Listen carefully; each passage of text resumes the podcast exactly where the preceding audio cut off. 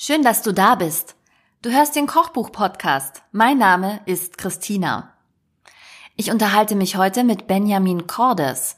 Er ist ein echter Kochbuch-Fan. Schon als Teenager hat er Kochbücher auf eBay gekauft. Und zu Hause hat er eine richtige Kochbuchwand. Noch viel wichtiger aber, und darüber werden wir sprechen, er hat mit seinem Freund Stefan Spiegel eine tolle Idee gehabt. Die beiden haben die Seite kaisergranat.com gegründet. Kein Blog, sondern eine Kochbuch-Datenbank, auf der jedes Jahr außerdem 200 Kochbuchrezensionen erscheinen. Einmal im Jahr prämieren sie jetzt auch die Kochbücher des Jahres. Für die Veranstaltung 2019 habe ich mich übrigens schon eingeladen.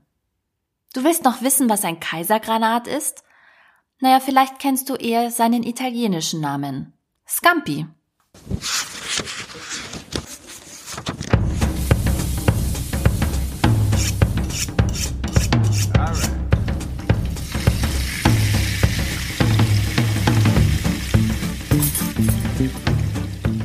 Ich freue mich total. Heute im Kochbuch-Podcast ist Benjamin Cordes von Kaisergranat. Hallo. Hallo, grüß dich. Ich freue mich total, denn für mich seid ihr zwei echte Kochbuchexperten. Und deshalb bin ich wahnsinnig neugierig, wie es dazu kam, dass ihr eure Seite gestartet habt und bin gespannt, wie eure Liebe zum Kochbuch gewachsen ist oder speziell deine, weil ich mich sehr freue, dass du dir heute für mich Zeit genommen hast. Ja, vielen Dank für die Einladung. Ich freue mich sehr, dass wir im Podcast zu Gast sein dürfen und äh, freue mich auf unser Gespräch. Vielleicht vorneweg kannst du ein paar Worte zu Kaiser Granat sagen? Klar, das kann ich. Ich fange mal ganz von vorne an. Ich bin ja normalerweise Journalist und Autor beim Norddeutschen Rundfunk. Das heißt, ich mache Fernsehbeiträge fürs NDR Fernsehen, für die Sendung Markt in erster Linie. Das ist ein Verbrauchermagazin. Und es ist jetzt nicht so gewesen, dass ich da nicht ausgelastet wäre, aber mir fehlte noch eine Ergänzung. Ich wollte noch irgendwas anderes nebenher machen und bin generell mit meinem Beruf beim NDR sehr zufrieden, aber ich wollte was haben, wo ich ganz alleine für verantwortlich bin und was meinem Interesse an Kulinarik noch mehr entspricht und entgegenkommt. Und ich habe gar nicht mich jetzt lange hingesetzt und überlegt, was könnte das sein, sondern die Idee ist, wie es vielleicht manchmal mit guten Ideen ist, mir einfach so irgendwann in den Schoß gefallen, wenn man so will. Und zwar auch relativ unromantisch auf dem Fahrrad auf dem Nachhauseweg von der Arbeit. Das Schöne und vielleicht auch das Gute oder das Typische für gute Ideen ist, dass es auf einmal relativ sehr klar war. Ich musste das jetzt gar nicht lange austüffeln, sondern ich wusste sofort, okay, ich mache eine Seite, auf der ich das tue, was ich privat so ein bisschen schon vorher gemacht habe, nämlich mir Kochbücher anzugucken und mache daraus einen Blog. An dieser Stelle betone ich noch Blog. Gleich, wenn ich es nicht vergesse, relativiere ich das ein bisschen. Und wenn ich das alleine gemacht hätte, dann wäre es eben ein relativ einfacher Blog noch geblieben. Aber an der Stelle kommt Stefan eben ins Spiel, Stefan Spiegel, ein sehr guter Freund von mir. Wir haben uns auch über die Arbeit kennengelernt. Und der sagte, das ist so eine super Idee mach das doch richtig. Lass uns eine richtige, gute Seite bauen mit einer guten Nutzerführung, die äh, gut anzusehen ist, die klar strukturiert ist und die, sagen wir mal, einen Hauch von Professionalität hat. Das Schöne an Stefan ist, dass der sehr, sehr, sehr begeisterungsfähig ist. Das schätze ich außerordentlich an ihm. Dann war das relativ schnell klar, irgendwie, dass wir das zusammen machen würden. Und dann haben wir noch einen dritten dazu geholt, das ist äh, Lars, unser Programmierer. Und eine vierte muss man wirklich ja ehrlicherweise sagen, das ist Lana Bragina, die mit Stefan noch ein anderes Startup hat, aber das würde jetzt zu weit füllen, aber eine, eine sehr gute Grafikerin. So, und mit deren Unterstützung haben wir also diese Seite gebaut. Und so ist dann Kaisergranat entstanden als eine Seite für Menschen, die sich für Kochbücher interessieren und die fundierte Rezensionen dazu lesen können und wollen und das auf unserer Seite finden. Das ist erstmal so die erste Idee von Kaisergranat. Jetzt zweieinhalb Jahre alt. Nee, zwei, zwei ungefähr, ja. Und warum wolltest du Blog relativieren? Ich erinnere dich, wenn du es vergisst. Dann ja, vielen Dank. Problem.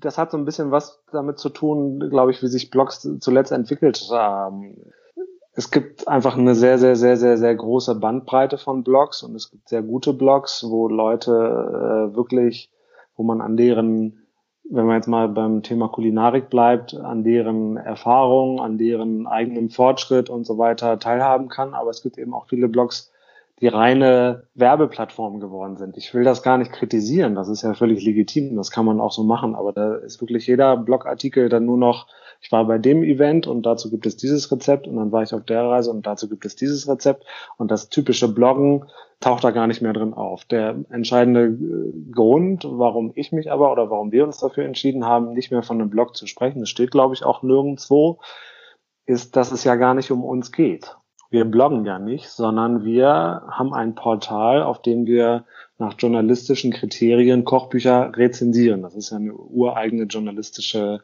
Darstellungsform sozusagen und deswegen sind wir eine Art journalistisches Portal für Kochbuchrezensionen und kein Blog, weil es um uns selbst gar nicht geht.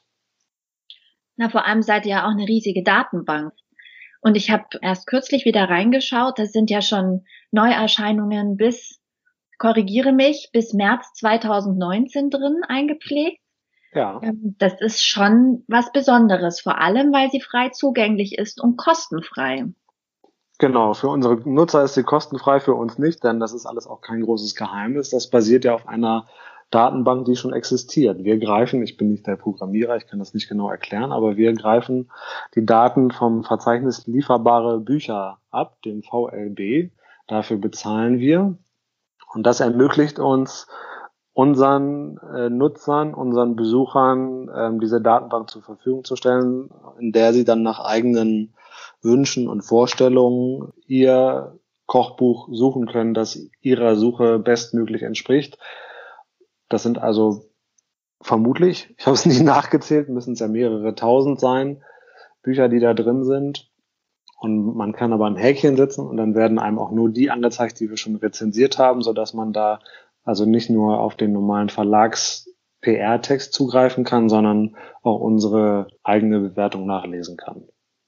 Und nochmal zurück zum Thema Blogs. Gibt es denn so ein paar Lieblingsblogs, die du hier empfehlen kannst, wenn man sich für das Thema Kulinarik interessiert und wenn man gerne über Essen liest und eben nicht auf eine wie du gesagt hast, so eine Art Werbeplattform gehen möchte, die eigentlich nur Firmen einbindet oder Pressereisen abbildet und dazu Rezepte aufschreibt?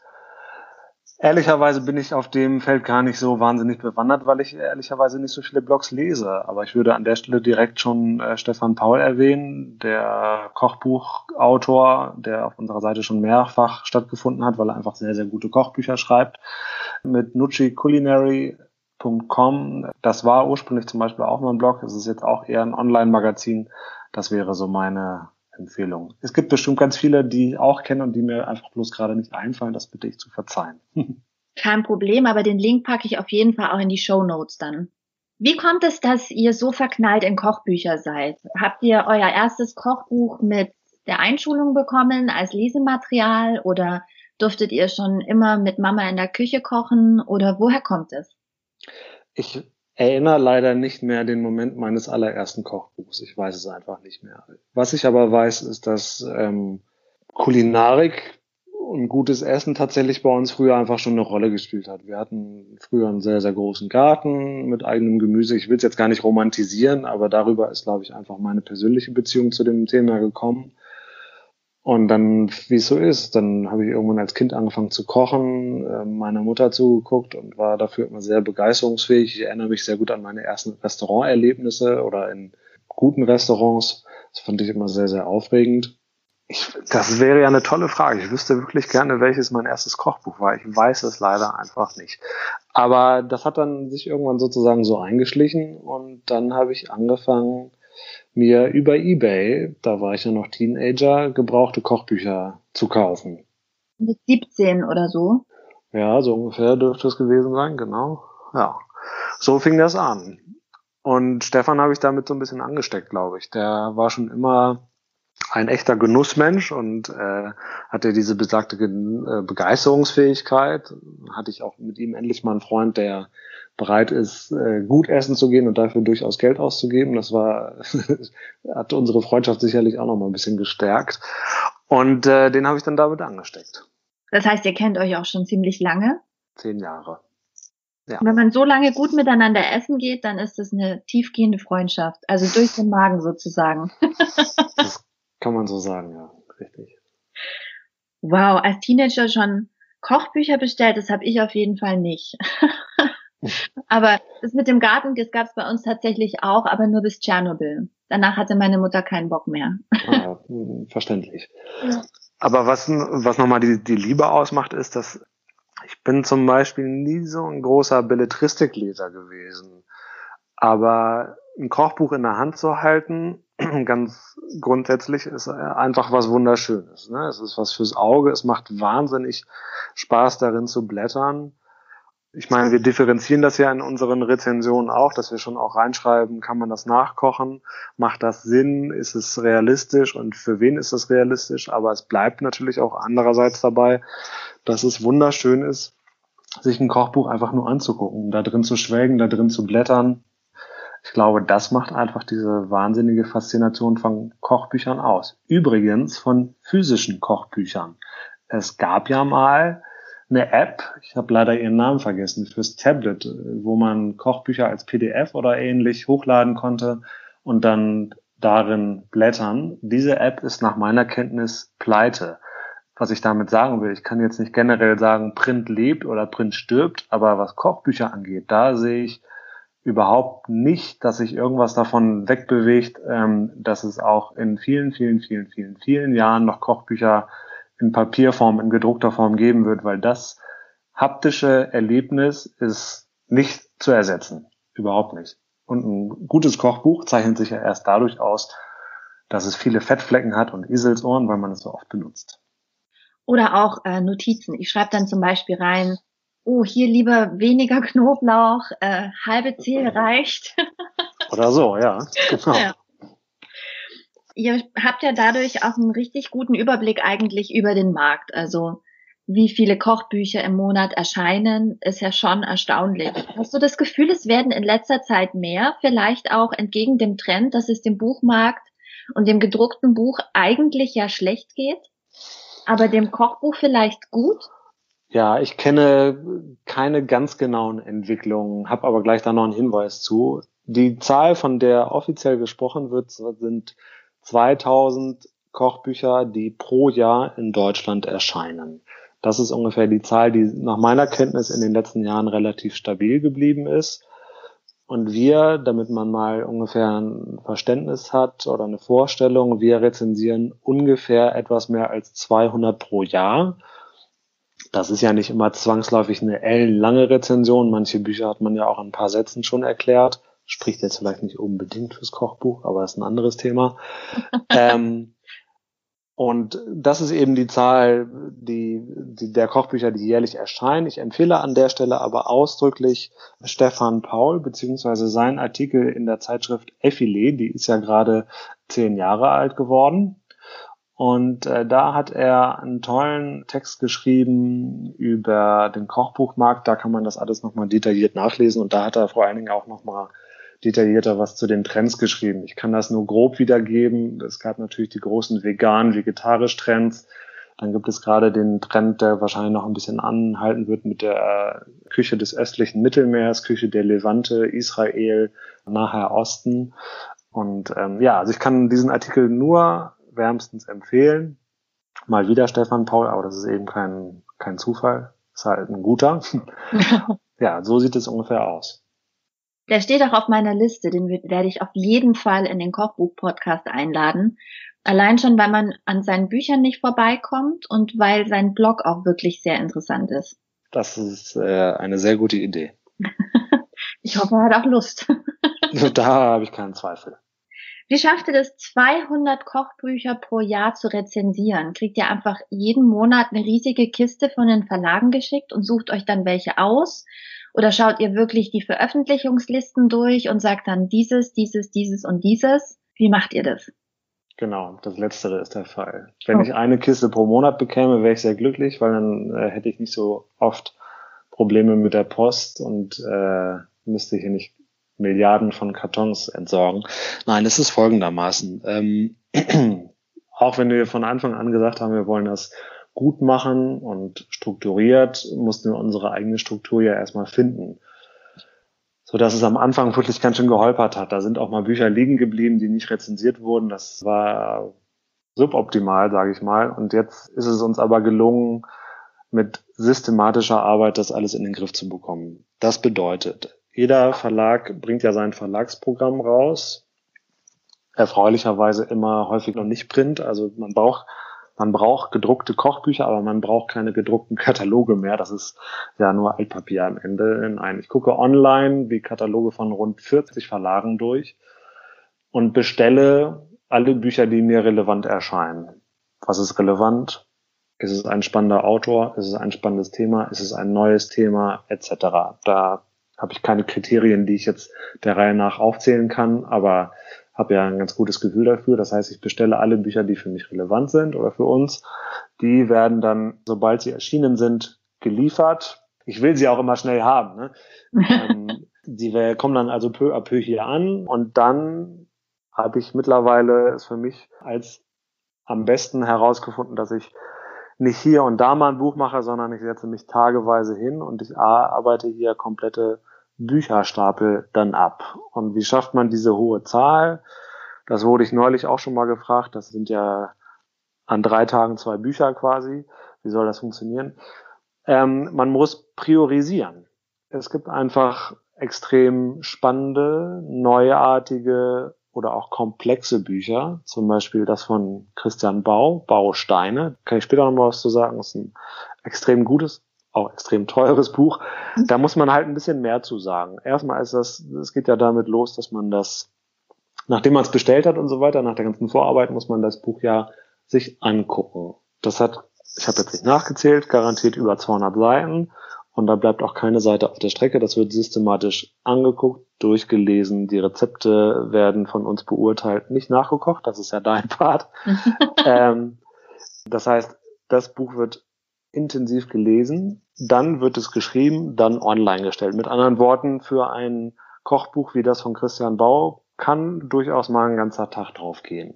Mhm. Wenn alle Bücher so wären, würden wir natürlich niemals hinkommen. Aber es gibt eben auch Bücher, die sind schneller erklärt. Das heißt nicht, wie ich vorhin gesagt habe, dass sie zwingend schlecht sind, aber dass sie halt relativ simpel sind. Nicht simpel im, im Sinne von trivial, aber einfach aufgebaut. Nehmen wir zum Beispiel ein sehr schönes Buch von Calvai Verlag. Das war das Thema Hummus. Das ist, glaube ich, aus diesem Jahr. Nee, jetzt haben wir schon 2019. Anfang 2018 war das. Springt mir hier nur gerade ins Auge.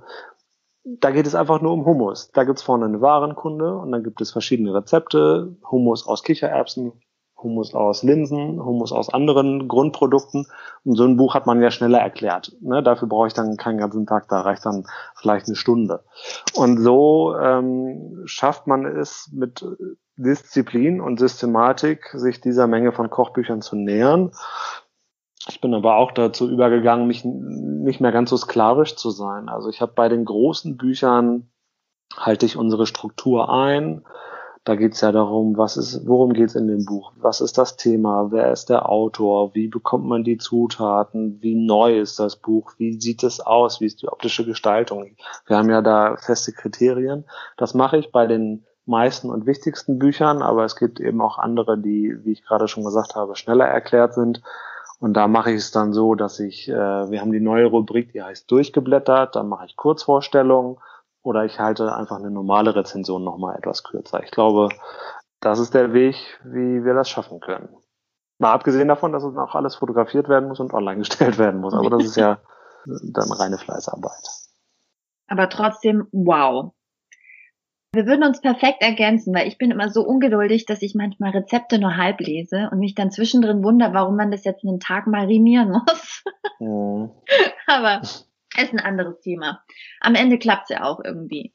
Aber wenn man jetzt nur vom Lesen ein Buch so gut einschätzen kann, das bedeutet ja auch, dass man sehr viel kocht. Also wie bekomme ich die Zutaten, wie ist die Machbarkeit der Rezepte, für welches Level von Kocherfahrung ist das Buch geeignet. Das heißt, du greifst ja aber doch auch das ein oder andere Mal und kochst was draus, oder? Ja, klar. Das ist auf jeden Fall so. Das, so ganz ohne geht's auch nicht. Aber ich muss schon generell sagen, ich habe, ich bin tendenziell wirklich eher zurückhaltend, was eigene Fähigkeiten und so weiter angeht. Aber ich muss trotzdem sagen, dass ich mittlerweile, was Kulinarik angeht, ja schon eine gewisse Kompetenz habe. Nicht nur vom eigenen Herz, sondern auch aus meinem restlichen Berufsleben. Das hatte ich jetzt vorhin noch nicht erwähnt. Ich bin ja Freiberufler, auch wenn ich normalerweise nur beim NDR arbeite oder hauptsächlich. Ich schreibe ja zum Beispiel ab und zu für den Feinschmecker, fürs Feinschmecker-Magazin. So habe ich also einfach insgesamt einen ganz guten kulinarischen Erfahrungsschatz und das ermöglicht mir, ähm, auf dieser Basis die Kriterien, von denen du gerade gesprochen hast, einschätzen zu können. Das heißt aber jetzt grundsätzlich, wenn ich mal so frei fragen darf, wenn du dich entscheiden könntest zwischen toll essen gehen oder toll kochen? Da will ich mich nicht entscheiden, weil das so zwei grundlegend unterschiedliche Dinge sind. Ich finde, beim Kochen ist ja auch der Weg das Ziel. Das klingt zwar abgegriffen, aber ist ja so. Da macht ja das Kochen selbst Spaß. Da geht's mir ja dann auch nicht darum, wie viel Aufwand das ist und wie lange das dauert, sondern das Kochen, die handwerkliche Arbeit, das Erfahren, das sinnliche Erfahren beim Kochen macht ja so viel Spaß. Beim Essen gehen ist es ja nochmal was anderes. Da isst du ja üblicherweise schon Dinge, die du selbst, so ist es zumindest bei mir, jetzt nicht unbedingt selbst nachkochen kannst. Und da bist du ja Gast, da hast du ja keine eigene Arbeit, da kannst du ja wirklich voll, vollkommen genießen. Insofern sind das Sachen, die sich niemals gegeneinander ausschließen würden. Ja, das stimmt, das stimmt. Dem kann ich nur zustimmen. Auch die kritische Frage, die ich jedem Gesprächspartner inzwischen, glaube ich, gestellt habe, Kochbücher mit oder ohne Bilder. Was ist dir lieber? Ob Kochbücher Bilder enthalten sollen? Ja. Oh, ja, unbedingt. Also es gibt natürlich einige wenige Ausnahmen. Zum Beispiel von der Stiftung Warentest gibt's ja die, den Band Perfektion, heißt er. Drei, drei Teile sind das, gibt's mittlerweile aber auch als Einband. Ähm, da geht's um Gemüse, da geht's um Backen, falls man gerade das Plumpsen gehört hat, das waren Kochbücher. ähm, Backen, Gemüse, Fleisch, ähm, dann gibt's den anderen, äh, das andere große Buch, ich glaube, da steckt Thomas Wilges auch dahinter, der bekannte Lebensmittelphysiker von der Stiftung Warentest zum Thema Aroma. Das sind Bücher, die kommen mit weniger Bildern aus, das sind aber ja wirklich knallharte, handwerkliche Fachbücher. Da finde ich es okay, wenn es mal ohne geht. Alles andere muss in meinen Augen zwingend bebildert sein. Ich will ja wissen, äh, wie kann es aussehen? Es muss ja am Ende nicht so aussehen, aber das gehört zur sinnlichen Erfahrung des Kochbuchs auf jeden Fall dazu, dass da Bilder drin sind. Wenn ein Rezept aus mehreren Komponenten besteht und eine Komponente davon ist Mayonnaise, dann muss ich jetzt nicht zwingend für die Mayonnaise auch noch ein Bild haben. Aber ich finde es schon gut, wenn es zu jedem Rezept ein Bild gibt. Auf jeden Fall ich finde auch, da bekommt man erst Appetit. Also ich koche ja auch, worauf ich Appetit habe. Und wenn ich nur die Rezepte lese, wobei das wird inzwischen auch ein bisschen besser, nachdem ich ja jetzt viel nach Rezepten koche, kann ich mir inzwischen die Sachen besser vorstellen. Aber am Anfang hatte ich da, ich brauchte immer ein Bild. Wobei ich würde auch jetzt immer zu dem Kochbuch mit Bildern greifen, weil ich davon eben wiederum Appetit bekomme. Ja, aber es ist auch eben nicht nur die, die, die, die, der, der optische Teil daran, sondern es geht einfach auch darum, dass es eine weitere Ergänzung zur Anleitung ist. Also wenn du siehst, wie es ungefähr aussehen kann oder sollte, dann hilft dir das ja auch beim Nachkochen.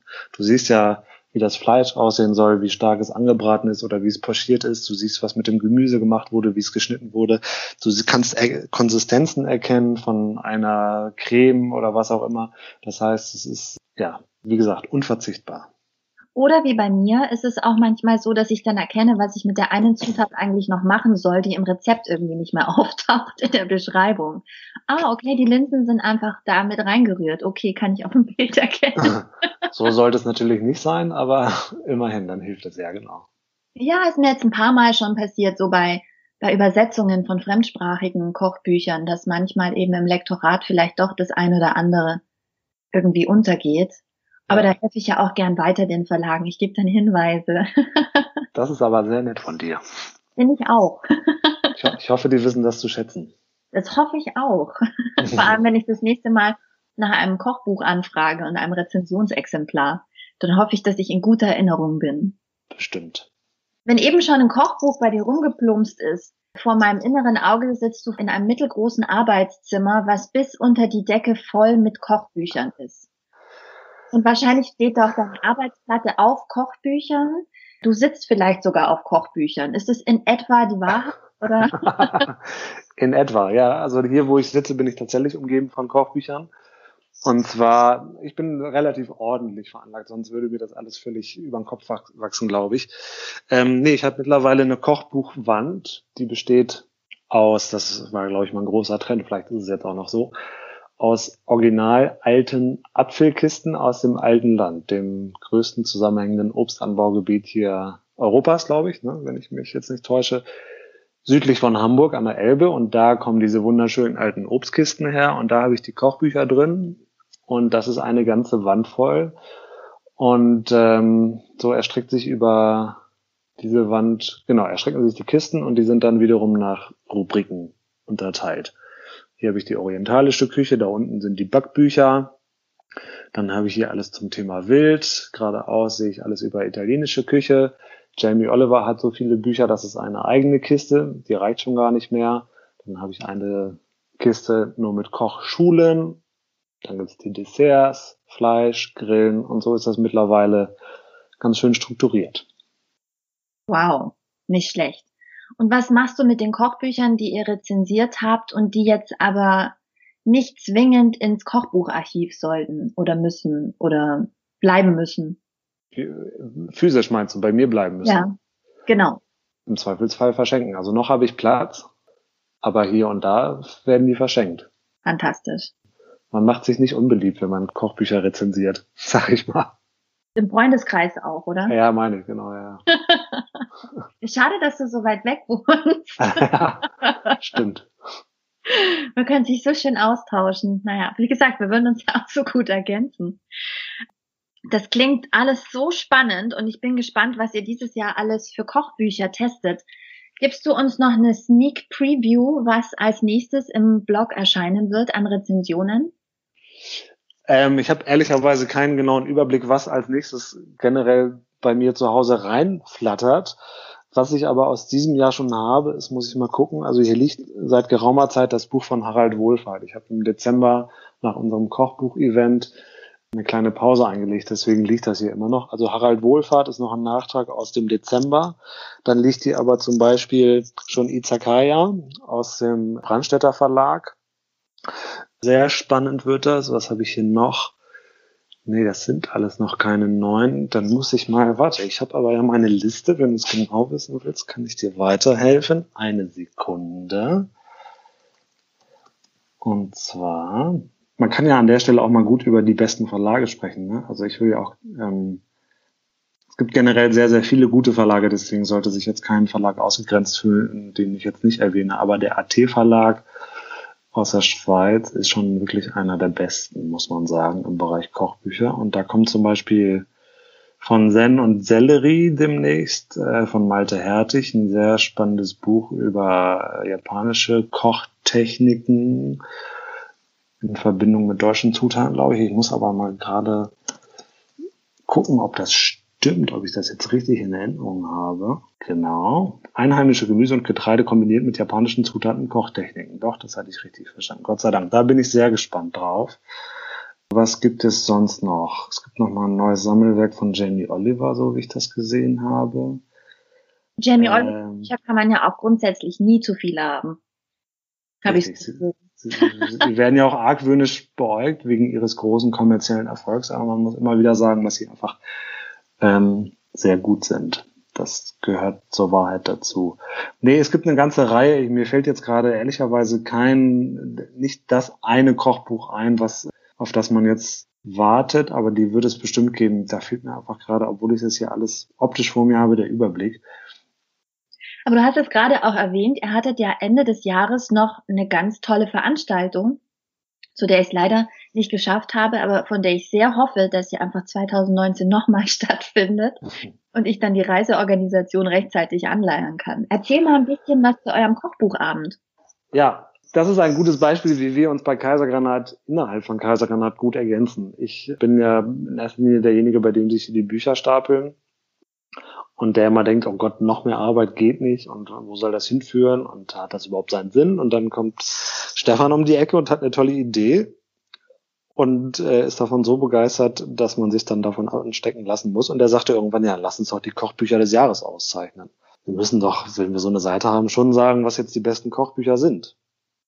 Dann war ich sehr zögerlich und war mir nicht so sicher, macht das jetzt Sinn? Und ist das leistbar? Kann man das schaffen? Und dann haben wir letztes Jahr, also Moment, vorletztes Jahr, 2017, das im kleinen Stil schon mal gemacht als Facebook Video Livestream. Da waren wir hier in Hamburg im Restaurant Hako und haben in einer guten Dreiviertelstunde unsere Kochbücher des Jahres so vorgestellt und dann war das Feedback dazu überraschend gut. Es hat Spaß gemacht zu lesen, wie darunter kommentiert wurde von Autoren und von Lesern. Und dann haben wir gesagt, okay, dann machen wir das jetzt nochmal ein bisschen größer. Und ich habe das den Jungs von der Kitchen Guerilla erzählt. Die Kitchen Guerilla, das sind äh, Uno und Koral Elchi hier in Hamburg, deren Konzept gar nicht so einfach in wenige Worte zu fassen sind. Aber sie, im, im Grunde sind es Event-Gastronomen, die eine sehr schöne Fläche in Hamburg-Altona haben. Und denen hatte ich das erzählt und sagten, ja, dann machen wir das zusammen. Ihr macht die Kochbücher des Jahres als kleine Gala bei uns im Basecamp, so heißt das bei denen. Und so und so und so und so läuft das und dann wird das schön. Da habe ich natürlich erstmal geschluckt, aber dachte, okay, das ist eine gute Idee. Und ähm, das war irgendwann im Frühsommer und dann ist Zeit vergangen, ehrlicherweise zu viel Zeit, so dass es am Ende mal wieder eng war. ähm, aber dann haben wir es durchgezogen und dann haben wir am 30. November, muss es gewesen sein, die Kochbücher des Jahres 2018 in einer kleinen Gala. Ich weiß bis heute nicht, wie ich es nennen soll. Gala, Award, es ist mir alles immer zu groß, zu englisch, ich weiß es auch nicht. Sagen wir nach einem kleinen... schönen Abend aus. Festlich. Ja, nennen wir es so. Die Kochbücher des Jahres 2018 an einem schönen Abend in Hamburg-Altona ausgezeichnet und hatten ja über 50 Gäste am Ende. Das war auch schon mehr, als ich jemals gedacht hätte. Und die haben für ihren Eintritt, denn irgendwie müssen wir es refinanzieren, also unter uns, wir haben am Ende noch draufgezahlt, aber das muss ja auch mal so sein, haben die ein schönes Menü bekommen und zwar bestand das erstmal aus kleinen Snacks von der Kitchen Guerilla, zum Beispiel äh, Schweinebauch mit Muhammara, das ist eine syrische Pasta aus Paprika und Walnuss. Die darauffolgenden vier Gänge bestanden aus den nominierten Büchern des Publikumspreises. Wir machen das, ich kann jetzt nicht sagen jedes Jahr, aber wir haben es jetzt eben schon zweimal gemacht, loben wir den, den, äh, den Publikumspreis aus. Da machen wir eine Facebook-Abstimmung und da waren vier Bücher für nominiert.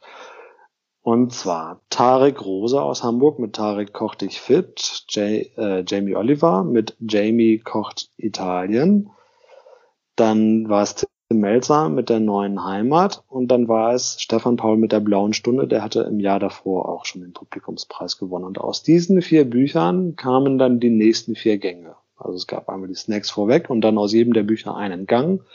Dazu hatten wir sehr schöne Weine von der Fattoria La Viala in der Toskana.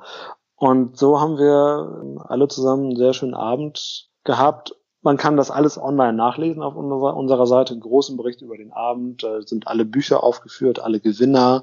Da sieht man auch nochmal, woher der Wein kam. Da war ich nämlich in der Toskana zweimal selbst, um mir das anzusehen. Und da kann man das alles nachlesen. Und was mich besonders gefreut hat, war, dass einige Gewinnerinnen und Gewinner persönlich da waren. Damit hätte ich nie gerechnet. Das ist zum Beispiel Ela Rüther, die ein ganz tolles Fleischkochbuch gekocht, äh, gemacht hat. Backe, Brust und Bauch über die sogenannten Second Cuts. Also alles ab, abseits von Filet, Schnitzel und Steak. Aber zum Beispiel auch Agnes Brust, die ja neulich bei dir schon zu Gast war, ja, genau. mit ihrem tollen Frühstücksbuch Halb zehn. Und ähm, so sah der Abend aus. Und nachdem auch dazu die Rückmeldungen ganz gut waren, sind wir natürlich willens und motiviert, das in diesem Jahr auch wieder zu machen. Aber so wie sich das alles generell weiterentwickelt mit Kaisergranat, müssen wir eben auch da sehen, wie wir einen Weg finden, das so zu machen, dass wir daran nicht zugrunde gehen. Weniger finanziell als körperlich. ich sage jetzt einfach schon mal, ich komme. Kochbücher 2019, die Auszeichnung im Rahmen eines festlichen feierlichen Abends in Hamburg. Ich bin dabei. Wenn es wieder stattfindet, ist ein Versprechen. Toll. Haben wir schon mal einen Gast. perfekt, perfekt. Ich danke dir sehr für das Gespräch, dass du dir die Zeit genommen hast. Ich freue mich auf die neuen Kochbuchrezensionen. Ich freue mich, wie es weitergeht mit Kaisergranat und hoffe, dass wir uns bald mal wieder hören. Da gehe ich mal fest von aus. Vielen Dank.